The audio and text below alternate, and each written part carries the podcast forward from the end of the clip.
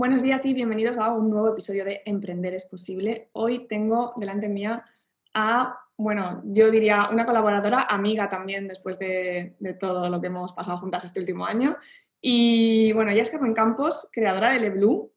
Y Carmen, te dejo que te presentes como, como tú quieras. Hola Elena, pues muchas gracias por, por, invitarme a tu podcast. Estoy muy contenta de estar aquí. Y bueno, yo soy Carmen Campos, fundadora de, de LeBlue, un estudio de diseño gráfico en el que creamos marcas memorables y tenemos nuestra propia línea de papelería. Bueno, lo has dicho así, del tiro. Y parece, o sea, no es que sea poca cosa, pero parece menos lo que hacéis porque hacéis muchísimo. O sea, hacéis eh, papelería, hacéis invitaciones de boda, hacéis también su branding para marcas memorables, como has dicho, hacéis webs, hacéis, o sea, Sí, la verdad que todo lo que al final trabajamos de diseño tenemos como una parte de eventos que incluyen los eventos corporativos, ¿no? De empresas y eventos personales, pues bodas, eh, bautizos, comuniones y demás. Tenemos, y después tenemos, bueno, la parte obviamente de diseño para, para empresas, pues página web, eh, todo el tema de eventos, eh, identidad corporativa, mm, packaging. Entonces, la verdad que sí que lo he resumido mucho, pero son muchas cosas, como pongamos a, que engloban muchas cositas. A ver, bueno, y como siempre, vamos a empezar por el principio porque tú decidiste emprender muy joven, ¿no? Nada más acabar la, carrera. Pues la verdad es que sí, que, yo misma ahora lo, pienso y digo, Dios mío, ¿cómo sabía que, que no sabía dónde me metía, ¿no? Porque, porque es que tenía 22 años cuando monté la empresa y además desde el principio eh, lo hicimos como empresa bien, me refiero, nos dimos de alta, empezamos a, hicimos una sociedad y mm, yo estudié publicidad y relaciones públicas, en ese momento era la licenciatura, después me fui a Argentina, estuve un año con una beca en Argentina y cuando terminé eh, fue cuando eh, monté LeBlue. Y la verdad es que mm, fue porque yo salí de la carrera en un momento en el que estábamos en plena crisis en España en 2012. O sea, estaban cerrando muchísimas agencias, estaban, o sea, era como el momento en el que, claro, ya había pasado como, o estaba... Bueno, no, te iba a decir que 2012 aún, porque yo terminé en 2009, que era justo cuando acababa de explotar todo y arquitectura, y en 2012 aún, bueno, ya... Pero es que a las agencias les llegó después la crisis, porque claro, al principio todavía había dinero para, para eh, invertir, pero y, yo me acuerdo en 2008 cuando entramos que decían lo que, claro, estábamos, entramos, yo entré en la carrera y había profesores que nos decían, bueno, es una crisis, pero la publicidad no le está afectando, la publicidad no le está afectando. Y cuando salimos, me acuerdo el año antes que me decían los profesores, ya la ha pillado la publicidad. ¿Sabes? Entonces, eh, yo creo que hay alguna Vamos, totalmente te, digo mi punto de vista de, lo que escuchaba de los profesores y de, y de, las personas que estaban metidos en agencias, ¿no? Que estaban en ese momento cerrando, compañeros de promociones anteriores que se habían ido a Madrid o a Barcelona, porque las agencias en Sevilla, que es donde yo he estudiado, pues estaban fatal, o sea, que realmente ya teníamos pocas agencias, las que había, pues, normal, vamos, que se quedaron muy pocas. Entonces yo me fui a Argentina con, con la beca del Santander, estuve allí cerca de un año y allí fue la primera vez en la que, eh, que me empezaron a hablar de emprender. De hecho, eh, una de, de, de, las partes de la formación que hacía era un MBA y, y venía gente súper interesante, gente súper joven que habían montado su empresa, cómo estaban saliendo, cómo estaban... O sea, y fue como decir, yo no me había planteado nunca lo de emprender, pero realmente me di cuenta que muchas de las cosas que decían aunque yo no le ponía el término emprender, pero sí sabía que era algo que yo en algún momento me había planteado hacer. Y cuando llegué a, aquí a España dije, pues monto LeBlue. Bueno, en ese momento no era LeBlue, era una idea, pero al final empecé a aterrizarla y se convirtió en lo que hoy es LeBlue, siete años después. Pero sí que se llamó LeBlue desde el principio, ¿no? sí, sí, sí, ¿Y el nombre de dónde viene? ¿Cómo pues mira, eh, hice un Erasmus el año en cuarto de carrera, hice un Erasmus a Italia. Y en quinto me fui a Argentina. Y, yo cuando me empecé a pensar en algún nombre para, para, la empresa, yo quería que fuera un nombre italiano porque, claro, yo había vivido ahí un año impresionante y yo decía, yo quiero que quede, pues de alguna forma refleje eh, el año tan bueno que he vivido. Entonces empecé a pensar en palabras que, que me gustasen en italiano. Y al final, haciendo combinaciones de palabras, eh, me salió il blu, ¿no? Que sería como eh, en italiano el azul. Y no me gustaba cómo sonaba, y entonces lo mezclé con el francés, que era le, en francés sería Le Bleu, pero lo que hice fue mezclar dos palabras, una en italiano y otra en francés. Y me gustó cómo sonaba. Empecé a, a contárselo a la familia, amigos y demás, y todo el mundo, pues suena bonito, pues suena bien, pues suena tal. Y al final, pues se quedó Le Bleu. Pero que realmente es una paranoia mía, una idea de olla mezclando palabras, o sea que no tiene ningún. Bueno, pero, es que al final las ideas buenas surgen así, que digo yo, yo Globe Design es lo mismo, es un juego de palabras que hice con mis apellidos, o sea que ya ves tú. Claro, sí, claro, exactamente. Yo es como fue al final combinar palabras que me gustaban, cosas que el azul siempre ha estado muy presente en mi vida, es mi color favorito, tengo los ojos azules y siempre como que todo el mundo me asocia mucho al color azul. Y, y al final pues me gustaba, o sea, me, me sentía que me, que me reflejaba lo que, lo que quería, es un, es un color que al final me gusta, me gustaba cómo sonaba y dije, mira, pues Le Blue. y sí, la verdad que me gusta, no me cansa del nombre. Y, yo creo que acertaste porque es un nombre bonito. sí, sí, a mí me gusta Bueno, y ya con el, con el nombre preparado y, eso, tan jovencita con 22 años y todo, ¿cómo fueron los inicios? ¿Qué, qué empezasteis? ¿Qué eran los primeros servicios que ofrecíais? Eh, pues mira, yo lo, primero que hice, mm, yo lo hice todo muy protocolario, porque claro, me habían enseñado en Argentina, en el MBA este que te digo, me habían enseñado a montar un plan de negocio, cómo se empieza con una empresa. Entonces yo empecé así, de, venga, ¿cuál es mi, target? ¿Cuál es, eh, qué, estoy ofreciendo? ¿Qué? O sea, al final, intenté como buscar desde el principio eh, un, público ya muy concreto, eh, ofrecer unos servicios que, fueran diferentes, o sea, que desde el principio lo, empezamos a trabajar así. Entonces me di cuenta que en Argentina había visto una cosa que yo no la había visto nunca en España, que era que las fiestas la gente la, la mm, personalizaba mucho. O sea, nosotros estábamos en una universidad que, bueno, era allí una universidad privada. Yo venía de la universidad pública, pero la beca me la dieron en la universidad privada y en la Universidad Austral. Y, claro, allí la gente nos invitaron a fiestas, fiestas en las casas, y la gente lo personalizaba todo, que ahora es mm, normal, pero yo es la primera vez en mi vida que vi una mesa dulce, que vi que, era, que me daban un bol con, de palomitas con personalizados, o sea, eso es la primera vez que lo vi fue allí en la fiesta. Yo pensé, bueno, esto es una pijada, en Sevilla esto, o en España no sé yo si esto funcionaría, pero me metí en Pinterest, que en ese momento también estaba empezando, porque recuerdo que que me lo presentó una amiga mía de San Francisco, me habló de Pinterest en 2012 como, uy, mira lo que han sacado y, en, Estados Unidos está pegando súper fuerte. Y empecé a buscar ahí y vi que, era algo súper habitual en los países anglosajones, en, en, Estados Unidos, y que en Argentina también estaba eso como se estaba poniendo de moda. Y en España pues no vi nada, nada de eso, pero mm, dije, bueno, pues vamos a empezar a ofrecerlo. Y fue el momento yo creo que encontrar ahí algo que ya había visto en otros países que estaba empezando a funcionar o que funcionaba, traerlo a España en un momento en el que era el boom de los do yourself, de los blogs, de empezaron a surgir las wedding planners, ¿sabes? Fue un momento en el que todo esto se estaba moviendo.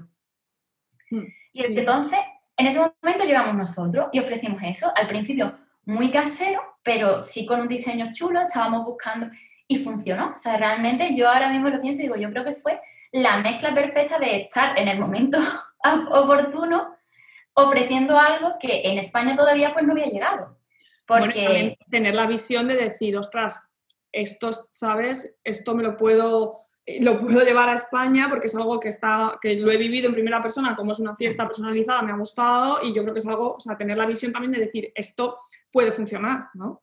Claro, de hecho yo me acuerdo de planteárselo a algunas personas y me decían, esto en España eh, en 2012 con Crisis, ¿quién va a pagar por unas invitaciones personalizadas? ¿Quién va a pagar por una mesa dulce? Y al final la gente pagaba por eso. O sea, nosotros empezamos eh, poniendo em, pegatinas y, etiquetas en mesas dulces, o sea, que, que, ahora no lo hacemos, pero que empezamos así. Y, realmente vendimos muchísimo ¿eh? de mesas dulces, era increíble. Sacamos unos paquetes que eran como unos packs y, y lo vendimos un montón la verdad que, claro, también es verdad que no había muchos sitios donde comprarlos en ese momento. Entonces. Claro, claro. Y, de ahí imagino que eso. De ahí pasasteis a las bodas, ¿no? Eso sería como. Ya empezasteis con los eventos y ya de ahí pasasteis pues a, todo lo que es ya invitaciones de boda, ¿no? Y bueno, toda la, papelería que acompaña a las bodas, que es, que Exactamente. Nosotros, bueno, hablo de nosotros porque yo en ese momento cuando, cuando empecé, eh, yo tenía la idea, busqué el nombre, todo, pero me faltaba un diseñador, ¿no? Entonces, un diseñador, una diseñadora gráfica.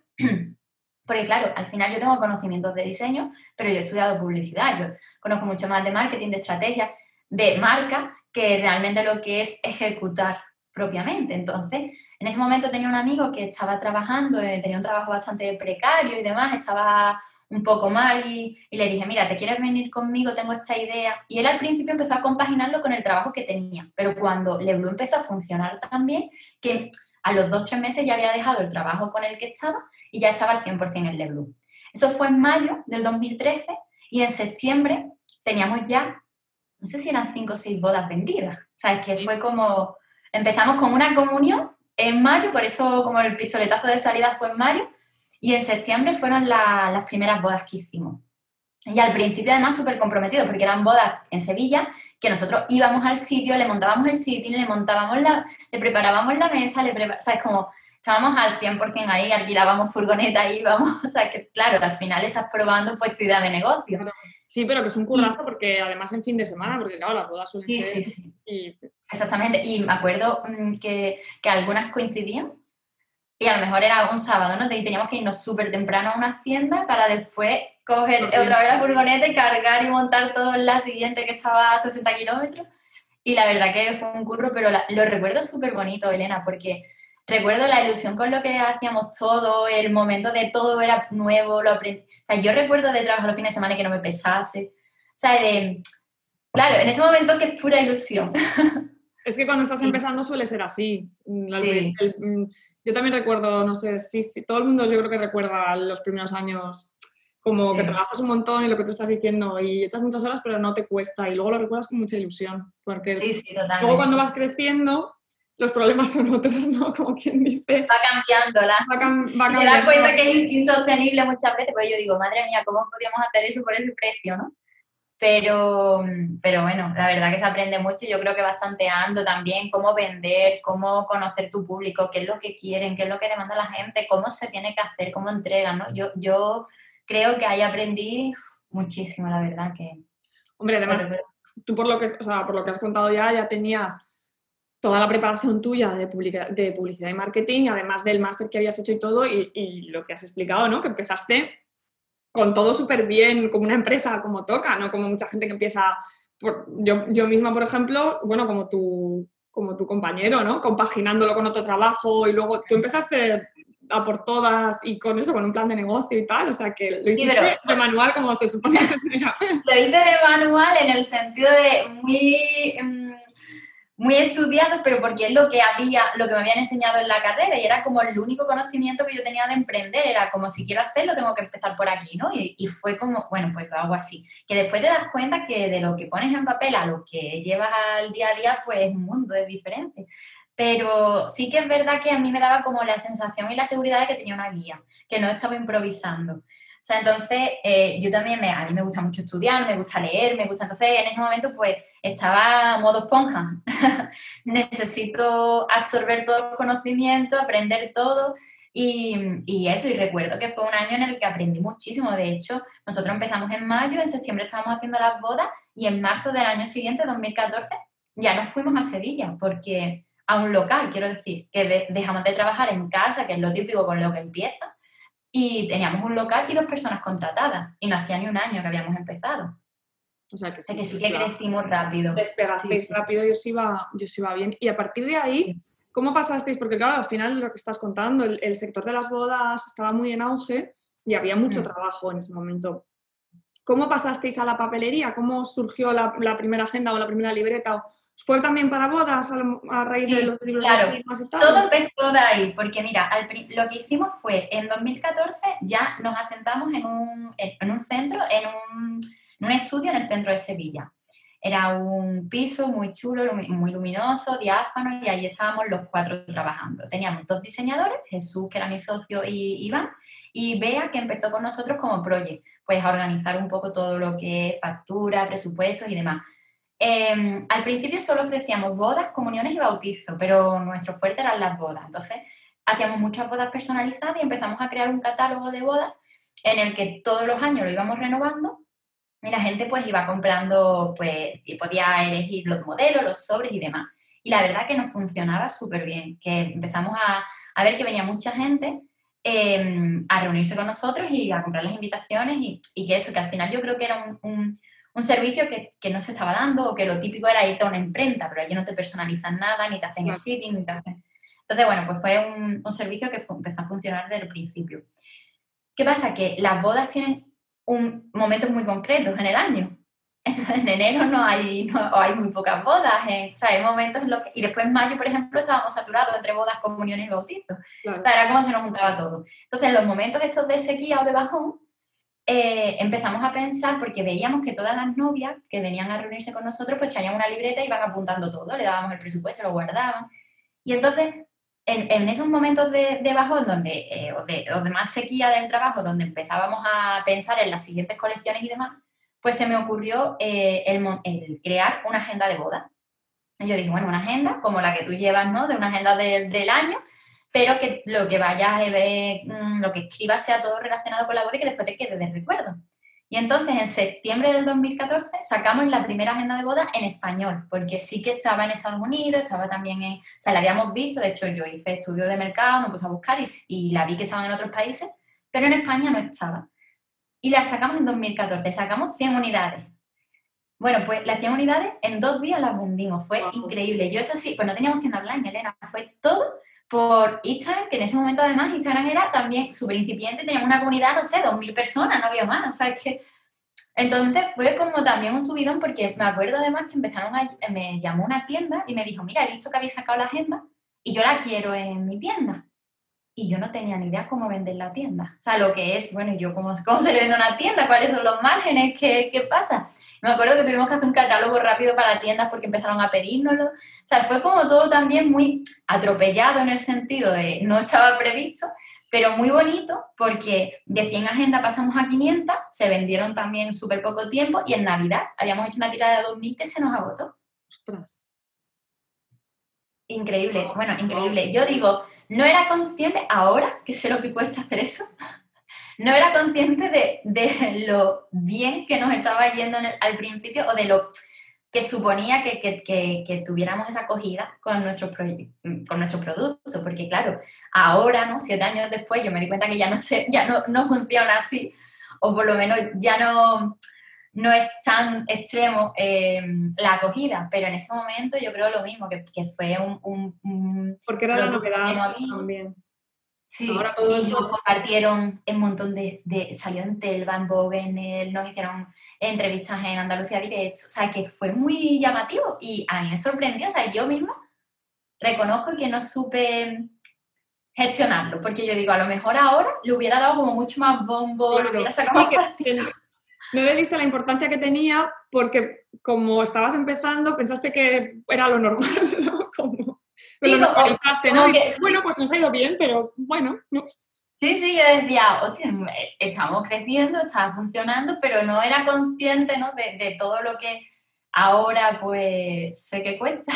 Sí, desde También es verdad que hay mucha más competencia, ahora ya es diferente ¿no? el mercado, pero en ese momento.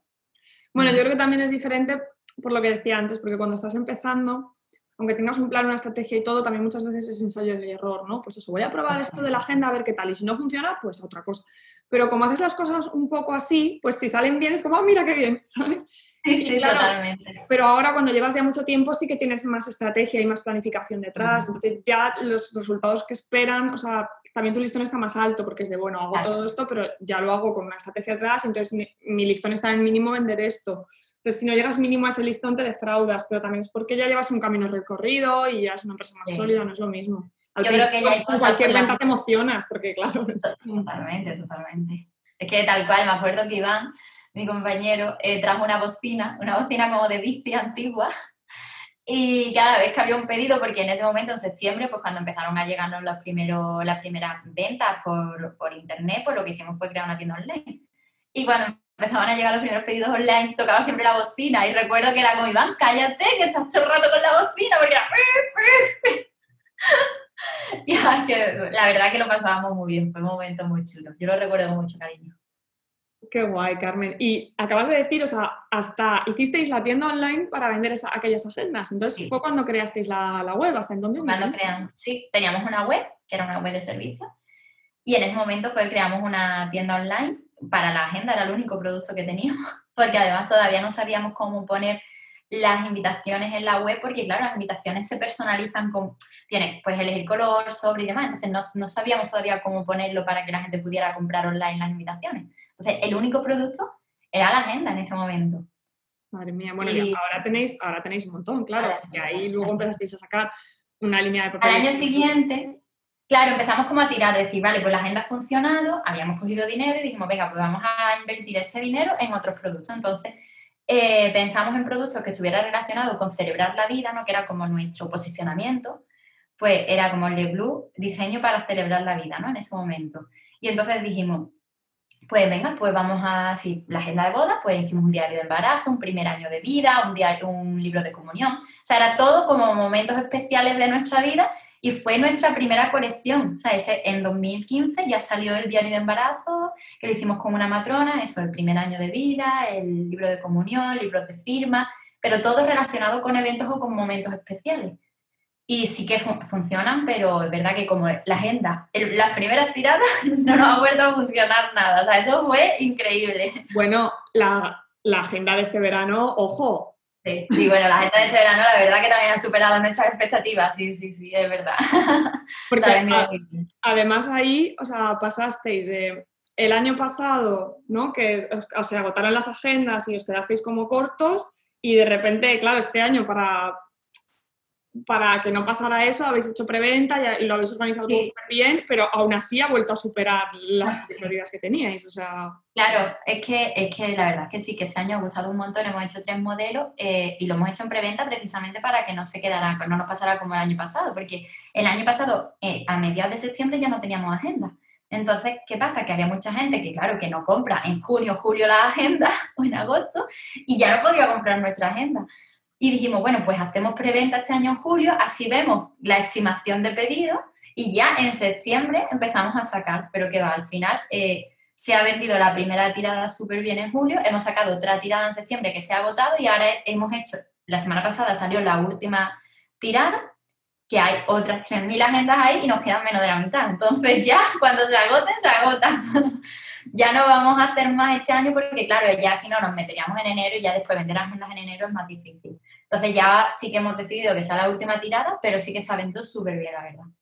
Porque la agenda es, em, o sea, la que habéis hecho es anual de, enero a diciembre, o sea, todo 2021. Exacto, sí. Porque, el modelo escolar o sea, ¿tenéis modelo anual o modelo este escolar? Este año no lo hemos hecho. El año pasado sí hicimos modelo escolar, pero este año no lo hemos hecho porque con todo el tema de todo lo que ha pasado este año, el coronavirus y demás, dijimos, mira, eh, no sabemos si la gente va a entrar a la universidad, no, porque es verdad que nosotros no tenemos una agenda escolar para un público eh, para infantil, no, no, son agendas de niños, entonces sí que, eh, o universitarios o profesores, pero como este año estaba así la cosa un poco rara, dijimos, mira, pues este año no nos la jugamos con eso y hacemos directamente año completo.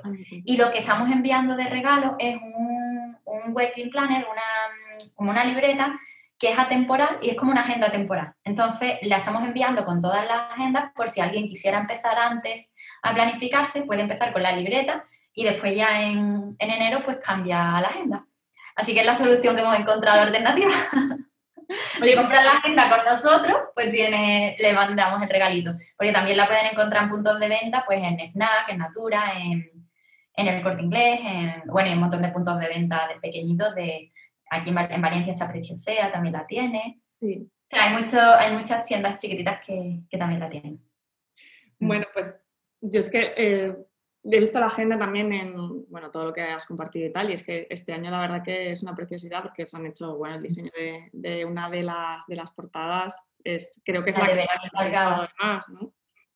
Sí, la verdad es que se han vendido las tres muy bien, ¿eh? que a mí em, de Verónica Algaba es una edición especial porque es una colaboración con ella y es la que más eh, se ha vendido, pero no te creas que la diferencia con las otras es tampoco mm, muy, muy grande. O sea, que, que realmente la de primavera se está vendiendo súper bien y la de Animal Print, que es la que menos se está vendiendo, pero también se está vendiendo muy bien. De hecho, hemos tenido que renovar también. Vamos, que de las tres hemos renovado, hemos sacado nuevas tiradas. Así que, que bien, que estamos contentos con la acogida en general de las tres.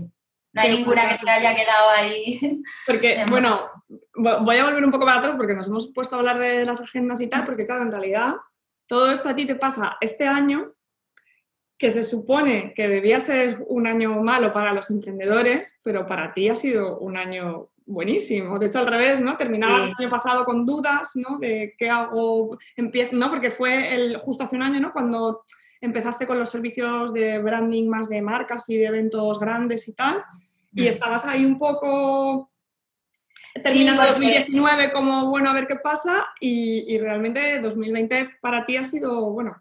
Sí, ha sido un, muy buen año ahora mismo, la verdad que, que no me puedo quejar, que, bueno, aparte de obviamente las circunstancias que estamos teniendo, ¿no? Y, pero sí que eh, lo que es la empresa, que yo estaba pues muy asustada, igual que me imagino que estarán todas las empresas, sí que he visto que al final mm, con lo que he ido haciendo he, podido crecer en vez de quedarme estancada, ¿no? Y es un momento en el que, te, que, las circunstancias pues externas no ayudan y creo que, que, bueno, que al final he tocado varias claves que, que han sido importantes.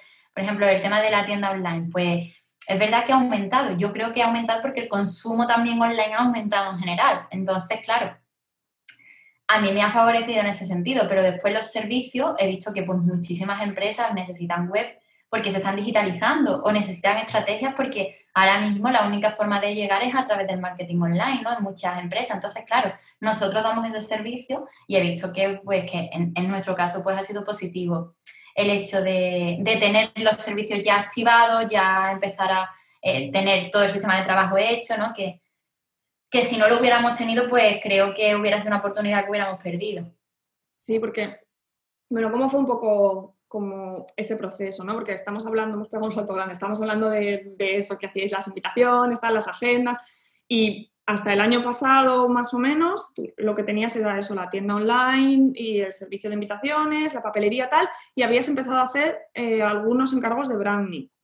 Claro, mira, eh, para poner en situación para la gente que nos está escuchando, eh, nosotros en 2015 sacamos la primera colección de papelería.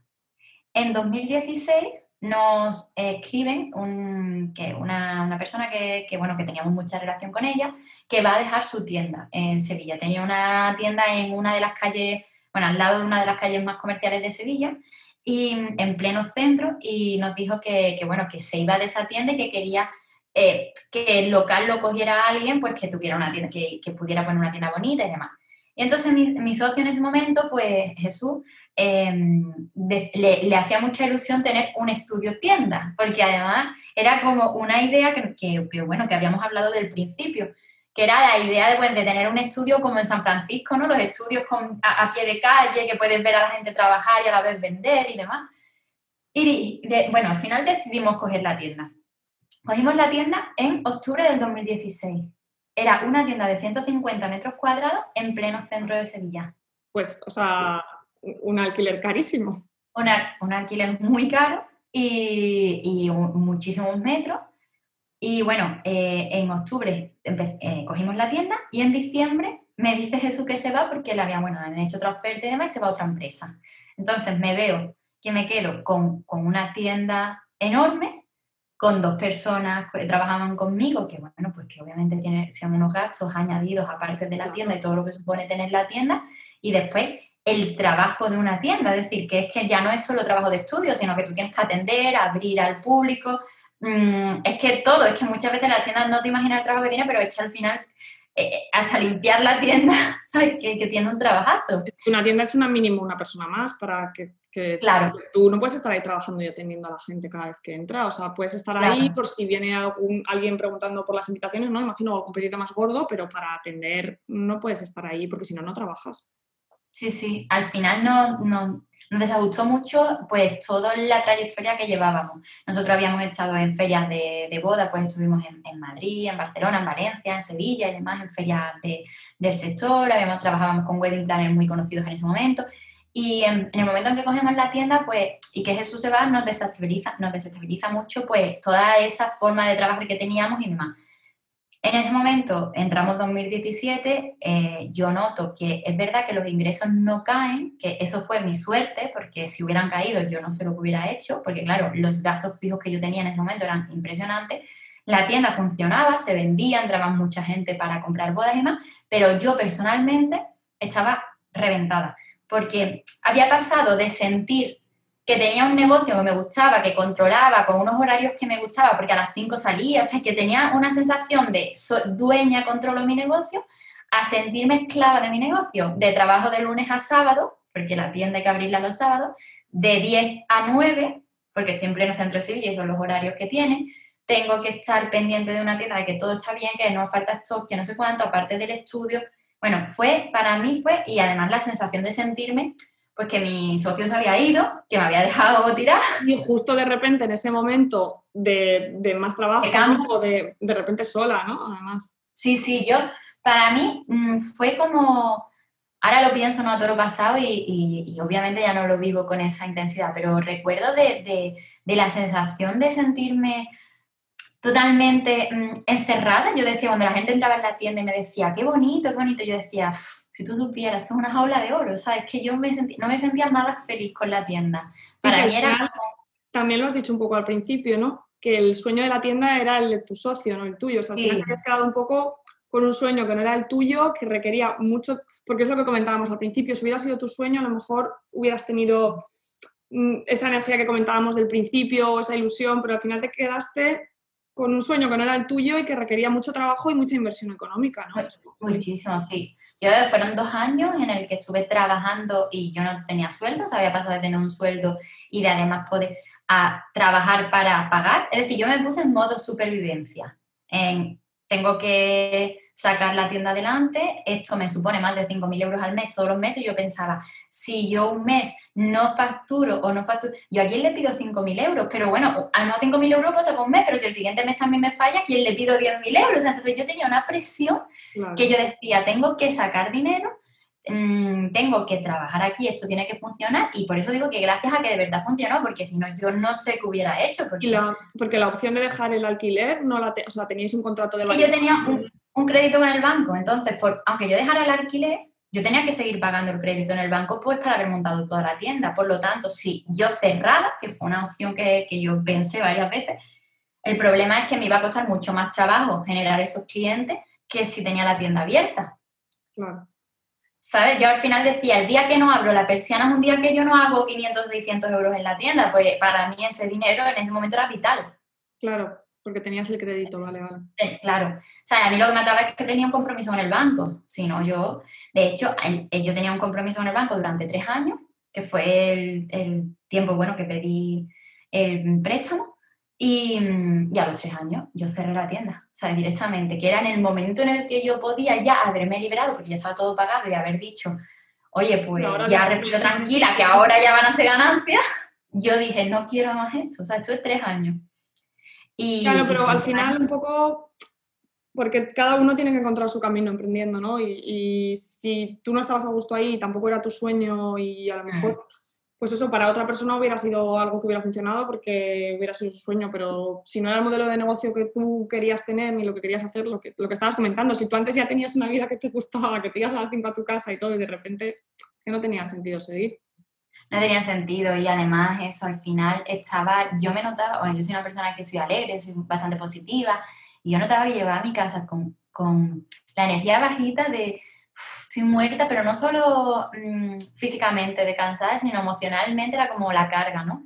Y yo decía, además, eso que, que piensas, ¿para qué he emprendido? ¿Para qué he montado esto? ¿Pero por qué? Y, y la sensación de tampoco puedo salir porque tengo que generar dinero. Entonces era como, yo me acuerdo que pensaba, bueno, pues me busco un trabajo, pero yo decía, claro, yo busco un trabajo y voy pagando el crédito, pero ¿en qué trabajo me pagan 5.000 euros? ¿Sabes? Que era como, es imposible, por mucho que, o sea, yo no encontraba la salida hasta que cuando, cuando pagué el crédito dije, ahí te quedas tienda. O sea, de hecho perdí dinero obviamente porque yo acababa de pagarlo todo y yo no lo rentabilicé. Pero es que me daba igual, Elena, porque yo pensaba, mira, el dinero va y viene, pero mi felicidad y mi tiempo esto ya no vuelve. O sea, yo tenía 25, 26 años, yo decía que me estoy aquí, que llevo tres años sin salir de vacaciones, sin hacer nada. Sea, que además que la mucho tiempo, porque, o sea, para lo que dices de estar en modo supervivencia y que pues eso, estar ahí de bajón y todo, porque un año, unos meses, pero tres años, Tres años, tres años.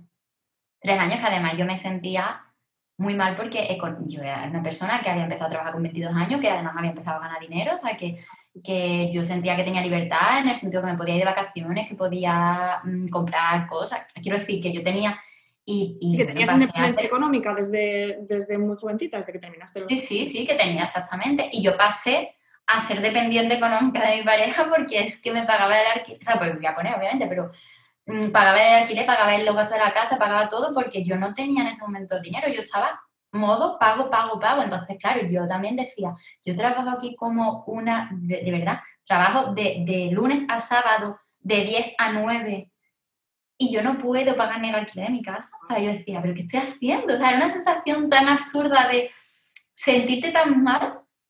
Y ahora viniendo de donde venías, porque claro, mucha gente pasa por ese que tú estás contando al empezar, y entonces en algún momento tienen, ¿no? Despegan y, y, empiezan, pero tú justo lo habías hecho bien al principio, además habías tenido como ese momento ¿no? de, de euforia mm. que hemos comentado antes, de Buah, de repente hemos vendido todas las agendas, nos está saliendo. Empezó a crecer. de que todo fuera sobre ruedas. Y, y, yo creo que es peor, ¿no? Porque cuando es el principio asumes que estás empezando y que, bueno, tienes que pasar por esa fase. Pero cuando ya has pasado por los inicios, ya te ha ido bien, ¿no? Es como, ostras, ¿qué ha pasado? Un batacazo. Pues pegarme un batacazo en la cara, de decir, qué mal lo he hecho, ¿no? Y qué confiada he estado, que qué mal, ¿no? Es que yo además me sentía muy culpable, que ha sido uno de los problemas que he tenido, que yo me yo sacaba el látigo porque yo me sentía muy culpable de que todo lo que estaba pasando estaba pasando en cierto modo porque yo no lo había sabido gestionar, ¿no? Entonces, mm, aparte de toda la presión que ella tiene, le echan la culpa, que muchas veces es peor que... o sea, nosotras mismas somos muchas veces nuestro peor enemigo y, y yo me cargaba de culpa que ahora lo pienso y digo, Carmen, te tienes que saber cómo me trataba así, pero es que era literal, ¿sabes? Me, me, me, machacaba, yo me machacaba diciendo, es que cómo lo has hecho así, pero no te has dado cuenta, pero no, porque has sido confiada, pero porque no sé cuánto, y... Sí, lo que tú dices, muchas veces nos machacamos y bueno, luego en realidad también lo que, lo que decíamos antes, ¿no? De que, de que este año ha sido bueno para, para ti, para el Blue, y muchas veces desde fuera parece que las cosas son casualidad o, mira qué suerte ha tenido esta, ¿no? Y no es suerte porque todo lo que tú estás contando, todo eso que te pasó es una experiencia que llevas y, o sea, te habrá servido muchísimo para todo lo que has emprendido después. Y, y además es eso, mucho trabajo constante que aunque tú dijeras, bueno, perdí dinero, pero seguro que pues eso, ganaste en experiencia o en un montón de cosas que luego podrás aplicar ahora mismo en cómo gestionas el negocio y un montón de cosas. O sea, que las cosas no te llueven del cielo, no es, uy, mira qué suerte, no, es, mira, pero yo lo veo así ahora. Claro, pero yo lo veo así ahora, pero en ese momento yo me acuerdo con mi padre que, me, que yo, claro, yo, lloraba mucho en ese momento, o sea, yo, yo, llegaba a mi casa y es que muchas veces llegaba y miraba a mi novio y me hacían las lágrimas luego, y, y me decía, ahora qué, y yo era como, Dios mío, que tengo, ¿sabes qué? Yo, yo decía, soy una alma en pena porque a mi familia y a mi novio lo machaco con mi tristeza aquí todo el día. Y además, mira, lo recuerdo y se me pone lloroso porque lo pasé muy mal. Y porque es que era, era eso, ¿no? La sensación de, de, encerrada, ¿no? De no poder salir, de tener que trabajar gratis, pues para pagar, ¿no? Y, y mi padre me acuerdo que me decía mucho, en ese momento, Carmen, que esto mm, tú ahora no lo ves, pero que esto te va a enseñar lecciones que en un futuro te van a valer. Y, yo decía, claro, sí, pues sí, claro, eso es una forma muy fácil de ver las cosas, de que como todos nos pasan por algo, que si no sé cuánto, ¿sabes? Como a mí me chocaba incluso que me dijeran eso, que me acuerdo, mi padre me insistía mucho en ese mensaje, porque era como, joder, no tienes que pasar por todo lo malo para aprender todo, o sea, era como, también se va a aprender lo bueno tú estabas en bucle negativo, ¿no? De culpabilizarse y de bucle súper negativo y de me da igual lo que me digas. Sí, sí, era como, me daba hasta coraje, era como, pero ¿por qué me dices eso? Si es que, o sea, y, y ahora, por ejemplo, claro, yo eso en 2018 eh, decidí cerrar la tienda. No, mentira, en 2019. O sea, yo en 2018 al finales de 2018... ¿Qué hace nada, en realidad, cuando cerraste la tienda. Claro, claro. Yo he estado de 2016 a 2018, a finales de 2018, con la tienda. Y a finales de 2018 pensé en que cuando el crédito me, me, caducara, que creo que me caducaba en enero, eh, dejarlo. Y era una idea que cada vez que la planteaba, pues a la gente más allegada me decía que era una locura porque era el momento en el que ya estaba, en el que el momento en el que iba a salir de ahí, ¿no? Entonces todo el mundo era como, Carmen, eso no es la opción, ahora ya te tienes que quedar con la tienda porque ya la tienes pagada y ahora ya va a empezar a ver realmente beneficio. Pero yo no quería la tienda, y lo tenía clarísimo, que yo no quería estar ahí, aunque ya pudiera meter otra persona para que me ayude. Yo no quería la tienda. Y entonces, eh, en enero, cuando dejé de pagar el crédito, lo primero que hice fue ponerme a buscar sitio.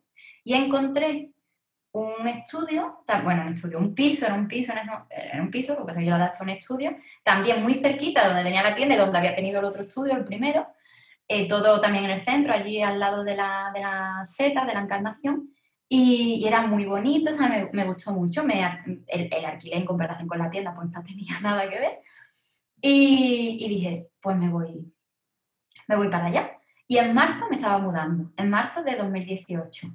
Hice toda la mudanza. ¿2018 o 2019? 2019. 2019, perdona. Que me, 2019, el año pasado. ¿Qué pasa? Que claro, yo me mm, pongo de nuevo en mi estudio. Un estudio muy bonito, un estudio que ya no me ahogaba, ¿sabes? Que ya estaba eh, económicamente respirando. Pero yo ahora sentía, Elena, que yo había estado tres años de supervivencia sin realmente proyecto, es decir, yo han sido tres años que yo no podía crecer, que yo no podía avanzar, que yo no podía pensar en, a largo plazo, yo no podía pensar en sacar nuevas colecciones o tal. ¿Por qué? Porque mm, realmente yo no tenía ni económicamente dinero para, para sacar ni una colección. Entonces yo... Estabas en modo supervivencia y, de repente cuando te quitaste ese peso encima de la tienda, te liberaste, fue como, vale, ¿y ahora qué? ¿no? ¿Ahora qué? empezar de cero. Fue como, vale, ya estoy aquí otra vez, ¿ahora qué? ¿no? Exactamente, ahora estoy en el punto donde quiero estar. Yo pensaba todo el rato, ahora me he situado de nuevo en 2014, ¿no? Yo para mí era como, ¿qué hice en 2014 para que esto funcionara? Para no volver a meter esa pata, ¿no? donde la metí. Entonces yo decía, venga, ya estoy en el estudio, ya estoy situada otra vez en el punto de partida donde quiero estar. Tengo un estudio en el centro, chiquitito, mm, acogedor, bonito, en el que yo me siento cómoda, que económicamente lo puedo pagar y sé que si algo no va bien, no es un dinero que no pueda pedir a nadie. O sea, entonces, y yo dije, pero ahora qué? ¿Sabes qué es lo que quiero con mi empresa? No quiero volver a trabajar sin sentir que esto no me llena. Yo quiero algo que de verdad me llene y me aporte. Y yo tenía muy claro que yo había montado un estudio de diseño porque a mí lo que me apasiona es el diseño. Entonces yo decía, es que quiero montar quiero tener diseño bonito, quiero trabajar, o sea, entonces fue volver otra vez al origen, volver a evaluarme mucho, volver a qué es lo que quiero que, volver a conocerme, ¿no? Y otra vez a conectar, porque yo creo que yo estaba tan desconectada ya, o sea, era, había pasado esa racha tan mala y había desconectado tanto de Leblu que yo no quería ya en ese momento a Leblu. Sí, estabas en modo automático, tú habías estado tres años en modo automático, de tengo que sacar esto adelante, lo voy a sacar y estoy... Esto funciona y se vende. Pero ya está, pero no, no, exacto, no hago planes de futuro, ni, ni me organizo, ni nada, voy en modo automático porque tengo que sacar esto adelante y, listo. Exacto. Entonces, claro, cuando me vuelvo a poner delante del papel en blanco, esto está otra vez por construir, ahora, ¿qué quiero hacer que me haga ilusión ¿no? y que me llene? Y yo dije, ya no quiero pasar por cosas que no me tienen, ni quiero pasar por... Entonces fue cuando empezamos a, a trabajar de nuevo, pues, o sea, de nuevo, Mm, toda la parte de eventos la trabajamos, la dejamos muy definida, los eventos corporativos que nos han funcionado y nos están funcionando muy bien, el tema de, de empezar a dar servicios a empresas y Elena, un antes y un después, porque, claro, de golpe yo volví a encontrar el porqué. Hicisteis un rebranding que, claro, oyendo toda la historia cobra más sentido, ¿no? Porque entiendo que cuando te sientas ahí otra vez, tu punto de partida, dices, bueno, LeBlue es mío, pero necesito que tenga otra imagen, ¿no? Porque la que tiene ya no me representa. Hicisteis un, rebranding también un poco acorde, ¿no? En, esos servicios de y también la, web, ¿no? Que también le hicisteis un cambio que ya pasó de ser la tienda que era, ¿no? A tener también todos los servicios completos que estás, que estás contando. Sí, que de hecho ahora mismo está súper desactualizada porque realmente no hemos metido todo el portfolio nuevo, todas las cosas que hemos hecho, que bueno, tú lo sabes, ¿no? Todo lo que se ha movido este año, que habrá que actualizarla ahora, pero... Eh, fue un momento de decir, venga, pues ya estoy en el punto de inicio, ¿qué hago? ¿Qué me llena? Y, es que, claro, yo este año siento que todo lo que he hecho y todo lo que me ha movido ha sido la gana, la ilusión de nuevo, le pone otra vez el corazón. Entonces, claro, siento, claro, que ahora estoy de nuevo muy contenta y enamorada de mi empresa, pero que llevaba unos años de desenamoramiento y, y, de frustración que, que, ahora, claro, es como estoy viviendo un primer amor de nuevo, ¿no? Y además también imagino, ¿no? Que con todo eso que, has contado que te pasó con, tu socio y con la tienda y tal, que también vuelves a empezar, pero como con un poco de desconfianza, ¿no? A lo mejor como con un poco de, decir, ¿cómo me protejo, ¿no? Para, para, pues eso, encontrar colaboradores o, hacer acciones o tal, pero que no me vuelva a ver atrapada yo de nuevo en un lío como este. Sí, yo eso lo he pensado mucho, porque claro, yo soy una persona en general que, que me gusta la gente, ¿sabes? Yo mm, confío en las personas, me gusta, conecto muy, muy rápido con la gente, entonces claro, yo creo que como nos pasa a todo el mundo, que, que porque todo el mundo ha sufrido de desamores, de desengaños y demás, pues hay personas que se aprovechan de eso. Y claro, yo en ese momento, cuando estaba tan, tenía ese dolor tan grande, ¿no? De pues que Jesús, pues yo me sentía abandonada, literalmente.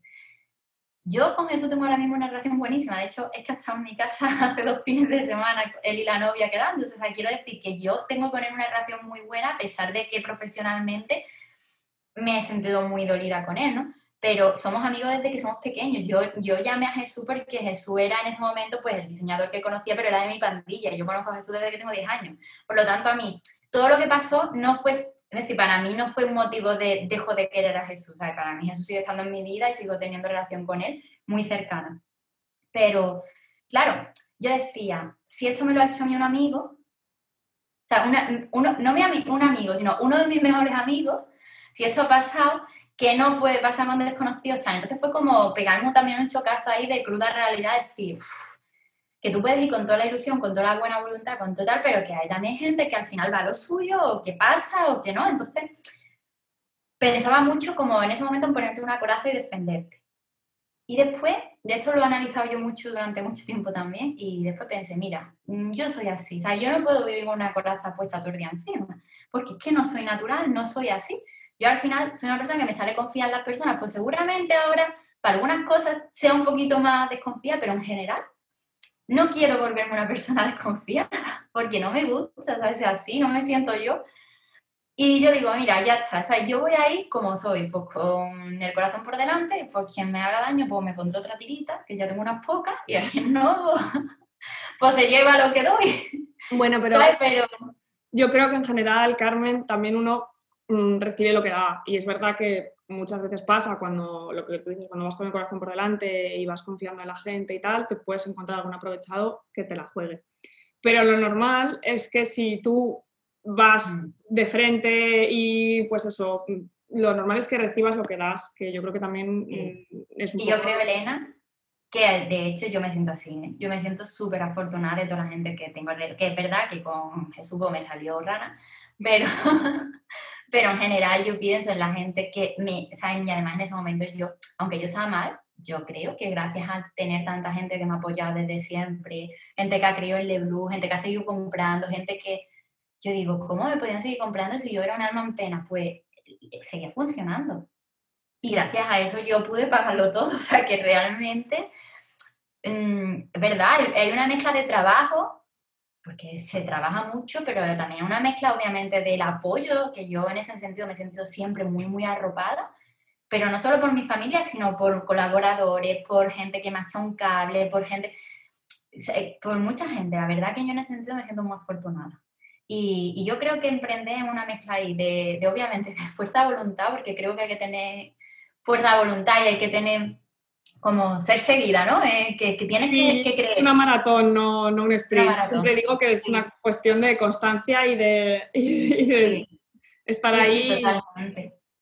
Y después creo que hay una parte de suerte también, que es verdad, que a lo mejor muchas veces, porque yo recuerdo de, de explicarle a lo mejor la historia a algunas personas. Ahora me estoy abriendo aquí, pero, pero la historia hecha hace un año no la sabía ni Cristo, porque para mí era muy doloroso contarla. Entonces, yo recuerdo de alguna persona me decía, oh, qué mala suerte, mala suerte. Y yo decía, pues mira, no sé si es mala suerte o no mala suerte. Al final lo que he vivido, lo, lo, que, lo que ha pasado y ya está, pues lo, cómo, lo he, cómo he salido adelante. A lo mejor hubiera habido cien mil maneras de salir de otra manera. Pero bueno, pues como yo lo, lo he hecho y como he aprendido. Bueno, y al final todo te ha salido bien, porque lo que estábamos diciendo este año, o sea, es que es increíble que hace un año y medio estuvieras así, porque de repente terminó 2019, ¿no? Y como que todo empezó a cambiar, porque, bueno, empezaste lo que ya hemos comentado, ¿no? Todo el servicio este de branding para marcas, tal, y ahora encima también empezaste, ya estabas, ya colaborabas desde hacía tiempo con Eli Romero, ¿no? Porque la conocías hace, hace años, pero ahora eres tutora, ¿no? De, de, uno de sus programas y, bueno, también trabajaste con ella en el evento que hizo de Más Empresa en Sevilla, ¿no? Hiciste todo el branding y todo, o sea que de repente, ¿no? Un nuevo mundo de posibilidades y lo que tú dices, y, una nueva ilusión, ¿no? Porque ahora Totalmente. Es que es así, por eso te digo que la verdad es que cuando te dicen que una puerta se cierra y una ventana se abre, es que es literal, ¿vale? Lo que pasa es que cuando estás metida en la... cuando estás ahí en el hoyo, pues no lo ves. Pero, por ejemplo, Eli pues, fue una de las personas, y es una de las personas más importantes que me ha hecho una, una mano, no una mano, vamos, me echó las dos y porque no podía echarme más, ¿sabes? Yo creo que, que se ha portado conmigo mm, increíble.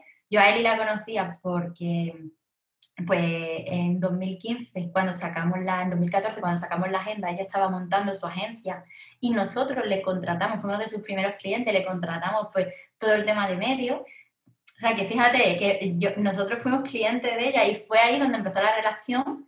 Y claro, como éramos de sus primeros clientes, pues fue estas relaciones que al final no se olvidan, ¿no? Y además empezamos, conectamos muy rápido, pues hemos quedado, yo he ido a comer a su casa con su pareja, ella ha venido a la mía, o sea que hemos tenido como una relación ya mucho más allá de lo profesional.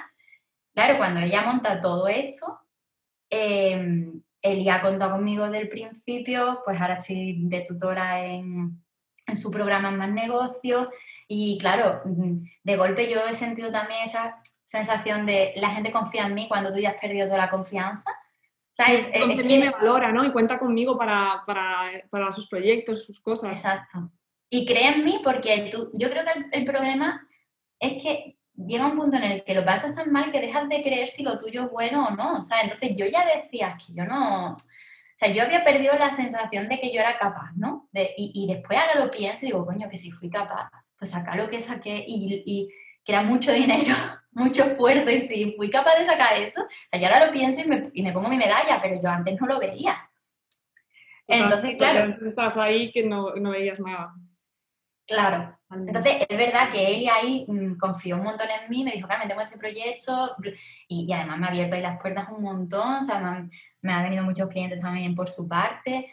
Después del boca a boca, de gente con la que había trabajado anteriormente, que me han estado llamando en el momento en que han visto que, que volvíamos a ofrecer o que empezamos a hacer eh, servicios de branding. O sea, yo he visto que al final hay mucha gente que, que ha puesto mucho de su parte también para que para que, bueno, para que 2020 pues haya, haya salido muy bien. Y yo es que me siento muy agradecida, la verdad. Yo estoy muy contenta. Qué bien, Carmen, cómo me alegro. Y ya para, para ir terminando, con este, después de toda la historia que has contado, ¿no? Con este 2020 que termina dentro de las circunstancias, pero bueno, también, y con, y con más motivo aún pensar que termina bien, porque cuando justamente a mucha gente ¿no? le va mal más razón aún para sentirte agradecido cuando ves que, que, que, te va bien. ¿Qué retos o qué proyectos o qué tienes para LeBlue en 2021? ¿Seguir como está o sí que tienes?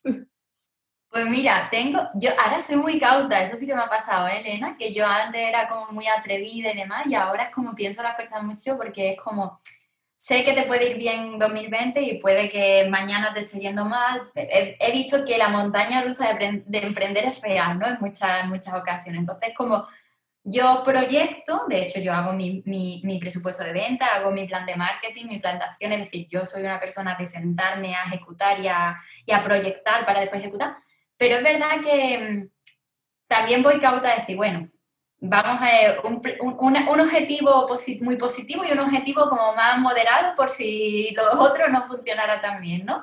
Es como, todavía me cuesta trabajo hacer mi ilusiones y yo creo que es un poquito la heridita que tengo de, del pasado. Pero a mí me encantaría crear un curso, me encantaría crear un curso de marca, de creación de marca. Mm, es algo que llevo ahí dándole vuelta tiempo y que me gustaría. Después me encantaría seguir dando los servicios como estamos dando, ¿no? De crear marcas memorables, no solo la parte de diseño, sino, bueno, tú lo sabes, toda la parte estratégica, todo, sentarme pues como publicista, que es donde yo también veo que añado más valor, de, oye, vamos a crear una marca desde cero, no solamente a nivel estético, sino todo lo que es estructural de la marca que no se ve.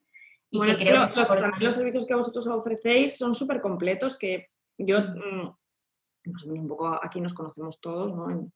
El diseño y tal.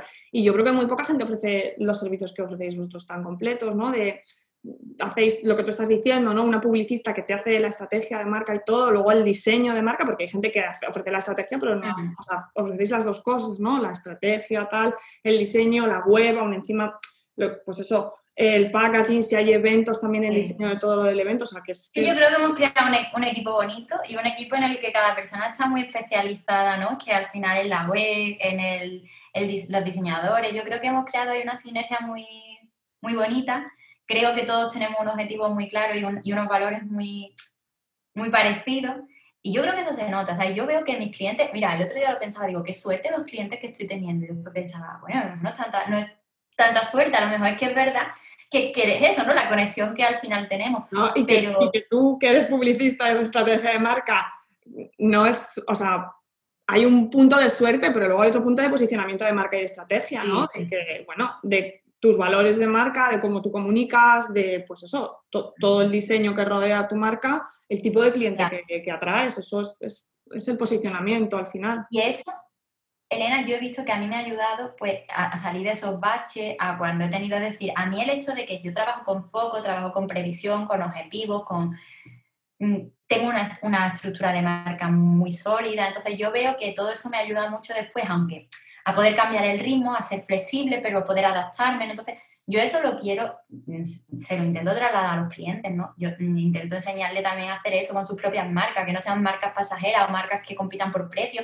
sino que sean marcas que al final emocionan, que son memorables, por eso mismo el posicionamiento, mm, y claro, yo creo que eso pues me viene de fábrica por de haberlo estudiado, ¿sabes qué?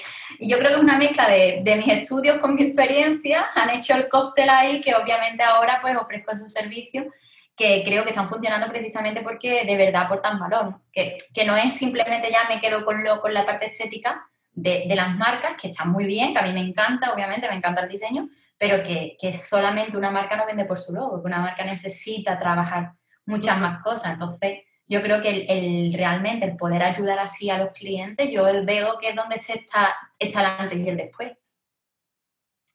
Qué guay, Carmen. Pues, bueno, llegamos ya, hemos llegado al final. Yo creo que has sido súper generosa, has contado, bueno, muchísimas cosas. Yo conocía la historia más o menos, pero siempre me sorprendo en las entrevistas porque, aunque a veces entrevisto a gente que conozco bastante bien y que conozco la historia un poco por encima, siempre acabáis contando cosas que yo misma no conocía y que, por supuesto, la gente que a lo mejor, aunque te siga o te conozca hace tiempo, y siempre agradezco mucho que, pues eso, que, que hayas sido tan generosa en la entrevista, que lo hayas contado todo con tanta verdad y, nada, que te agradezco mucho que hayas dedicado este ratito a estar aquí conmigo. No sé si te quieres. Yo que me hayas invitado. Palabras. En mi primer podcast, Elena.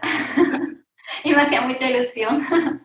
Además, me hace mucha ilusión después de estar trabajando contigo, que llevamos ya un año, todos los proyectos tan bonitos que hemos hecho.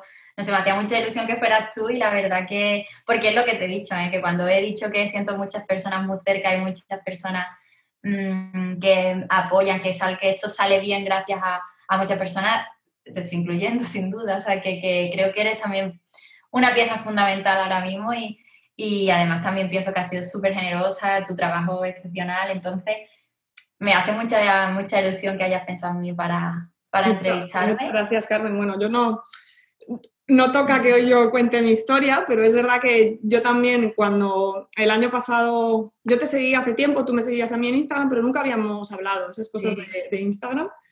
Y, de repente hablamos y bueno, eh, surgió esta, lo que tú dices, esta conexión y esta colaboración y tal. Y bueno, tú, tú terminabas ese 2019 tan raro que acabas de contar y yo también terminaba en 2019 raro porque había sido madre y cuando eres madre el proyecto lo había tenido parado, luego lo había, o sea, estaba un poco como tú, que estabas en punto cero, pero yo por distintos motivos, pero bueno, también un poco, un poco así, 2019 a nivel profesional para mí fue un poco raro porque estuve parada para estar con mi hijo, cosa que me alegro de haber hecho, pero al mismo tiempo luego tienes que retomar y te da miedo, ¿no? De, ostras, ahora voy a volver y se habrán olvidado de mí y he estado un poco desaparecida y tal. Entonces ahí a lo mejor también tuvimos esa sinergia las dos, ¿no? De que estábamos en, en un punto bueno. Y para mí 2020, la verdad que con el año que ha sido también ha sido un muy buen año y yo sé que en parte ha sido gracias a ti también. Y eh, pues eso. Esto es de lo que más me gusta, la verdad, cuando ves que al final, o sea, es que, al final somos una red. O sea, yo eso cada vez lo tengo, lo tengo más claro, digo, es que eh, el que te vaya bien a ti es que vaya, vaya, bien a un montón de gente a tu alrededor, que le vaya bien a gente de tu alrededor, que le vaya bien a otras personas alrededor, o sea, y al final creo que no solo profesionalmente, sino personalmente, sea, somos lo que atraemos al final Sí, totalmente. Yo siempre he dicho desde antes de emprender, desde, no sé desde cuándo, pero siempre he dicho que la gente, los típicos amigos envidiosos, esto, ¿no? La gente está envidiosa que le da rabia rodearse de otra gente que tiene éxito que le va bien. Que eso es pensar pequeño, o sea, eso es una mentalidad muy pobre, porque es al revés, tienes que querer, aparte de porque tienes que ser generoso y alegrarte de que le vaya bien a la gente que te rodea, tienes que querer rodearte de gente alegre, feliz, que les va bien, que tal, porque todo eso te contagia y, tú al final te reflejas en lo que ves alrededor tuyo. Y si no haces más que ver gente que está amargada y que no para de quejarse, pues te vas a amargar y te vas a quejar. Es que es así. Y, es literal, vamos, yo también. Yo muchas veces digo, soy un poco, un poco em, tajante con ese, con ese tipo de cosas, pero es verdad, ¿eh? yo cada vez tengo más claro que quiero en mi vida gente que, que al final aporte. ¿Sabes? Yo digo, personas tóxicas ya, ¿sabes? Eso lo hemos dejado en la adolescencia porque yo creo que, en la adolescencia todo el mundo nos relaciona. Muy poco tiempo. Yo ahora no, no, mira, perdón. O sea, yo de verdad quiero gente a mi alrededor que brille. Pero porque es que creo que al final es que te, te, contagia y tú ves la vida de otra manera, ¿no? Que cuando estamos, es como, vamos, tal cual, cuando pones las noticias Mm, durante un rato y tú ves que te invade la negatividad. O sea, yo como... de verlas. yo, también, porque es que me pone mal. Es que me pone, yo muchas veces, bueno, yo leo el periódico todas las mañanas desayunando, pero yo digo, poner la noticia muchas veces que me entra una angustia, porque además son cosas que no puedes controlar y es como, mira, ya, ¿sabes? Que hasta aquí vamos a empezar a cambiar la vibración, porque... Totalmente, sí, sí, igual. Yo las noticias ya hacía tiempo que no las veía, así de a diario, pero ahora ya con todo este follón menos. Y como tú, leo el periódico todas las mañanas, pero bueno, en el periódico eliges. Hay días que dices, eliges. Voy a leer un poquito de esto, que me apetece ver cómo está el drama, pero hay días que dices, no, mira, voy a leer la noticia esta del. Y entras si quieres entrar. Exacto, tú entras hasta la profundidad que quieres. Yo digo, hombre, estoy actualizada porque no puedo estar viviendo en una burbuja, porque no es eso. Pero digo, estás actualizada, pero no estás mm, llenándote de negatividad. ¿Sabes qué? creo que tenemos que cuidarnos mucho también en ese sentido porque al final eh, con emprender pasa mucho, ¿eh? De gente que empieza a, decirte, pero es que si de eso vas a mal vivir, es que los autónomos, que no sé cuánto, y al final tú te, te envuelves de esa burbuja, de esas personas, y te crees que es eso. Y bueno, a ver, que se puede pasar mal, pero que después sale. Bueno, se puede pasar mal como en todo, como en un trabajo Sería mentira decir que esto es una línea ascendente sí, que, que también es verdad que en cualquier trabajo fijo te pueden tocar un jefe que se porte fatal contigo o te pueden despedir en cualquier momento o te puede tocar un cliente también que te haga la vida imposible en una, empresa. Pero como cualquier cosa de la vida, ¿no? Porque al final, tú, bueno, tú que eres madre, ¿no? Pues entiendo que tu hijo te dará mil alegría, pero que te dará algún día un disgusto. Pues. Sí, los disgustos suelen ser por la noche, de momento. o sea, cuando sea más grande, de momento sí. Pero por eso que digo, al final no podemos pensar que cualquier cosa, ¿no? Que todo va a ser blanco o negro, que no, que al final las cosas no son así. Sí, totalmente. Bueno, Carmen, pues de nuevo muchísimas gracias, por estar aquí este ratito conmigo. Eh, y a vosotros los que, los que nos estáis escuchando, muchas gracias por estar aquí una, una semana más. Os mando un abrazo enorme y hasta la semana que viene.